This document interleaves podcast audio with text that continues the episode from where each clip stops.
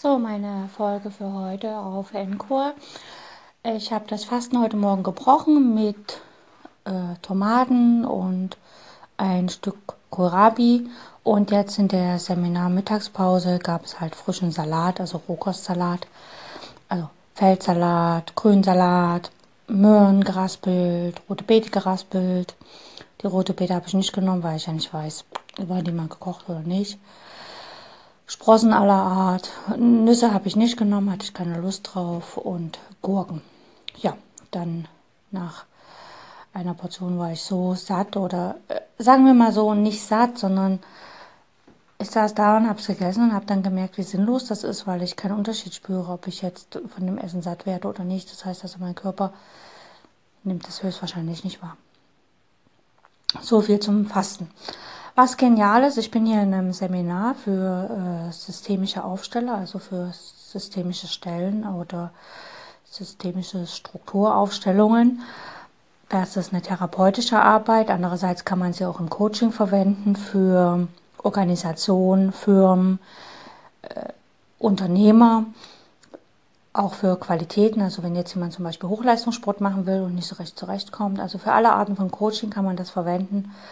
Und der Lehrer ist sowas von klasse. Also ich habe ja schon viele Seminare besucht, aber der macht genau das, was ich auch mache. Er verbindet, also er ist an sich an der Universität jemand, der Logik unterrichtet, also er kommt aus dem Bereich Mathematik, also Naturwissenschaften, und er verbindet diese therapeutische Arbeit, die ja doch sehr intuitiv manchmal vonstatten geht, verbindet er mit Logik, mit Mathematik, mit Wissenschaft.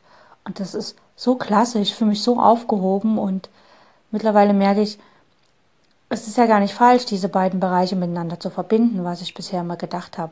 Bisher war immer so, ja, meine Arbeit und Schach zum Beispiel passen gar nicht zusammen. Aber er steht da und sagt, ja, na, das ist doch wie beim Schach. Und dann steht er da, ja, und jetzt, wenn ich mal schaue und macht da so eine kleine Beispielaufgabe oder Aufstellung, wo man halt eine Qualität wählt und dann findet man Platz an welcher Stelle man in Bezug zu dieser Qualität oder zu dem Fach, was man lernen möchte, steht.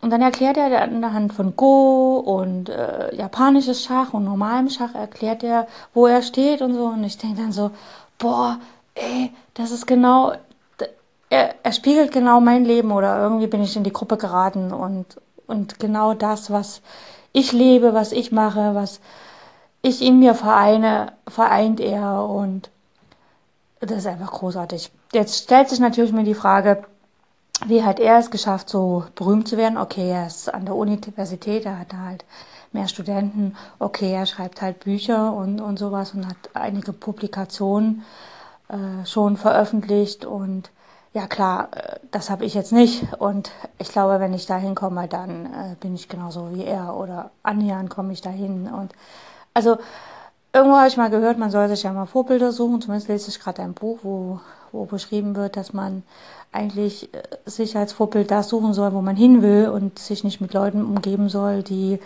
eigentlich genau das repräsentieren, was man nicht will. Und da habe ich, ja, habe ich gestern im Zug gelesen und so. Und gut, ich habe Glück gehabt, ich habe einen Platz bekommen. Das kommt noch dazu in diesem Seminar. Und jetzt stehe ich da und, und, sehe jemanden, wo ich denke, boah, ja, das, das ist mein Vorbild. Es ist, war nie so klar zu erkennen aus Videos oder Vorträgen, die ich von ihm gehört habe, sondern das ist wirklich, wenn man diesen Menschen erlebt, dann weiß man das. Das heißt, liebe Leute, wenn ihr Vorbilder sucht, dann tretet in Kontakt mit den Leuten persönlich. Nicht über Videos, über Encore oder Instagram oder irgend sowas, sondern wirklich persönlich. Das ist das A und O. Okay, bis bald mal wieder. Das war von heute. Tschüss.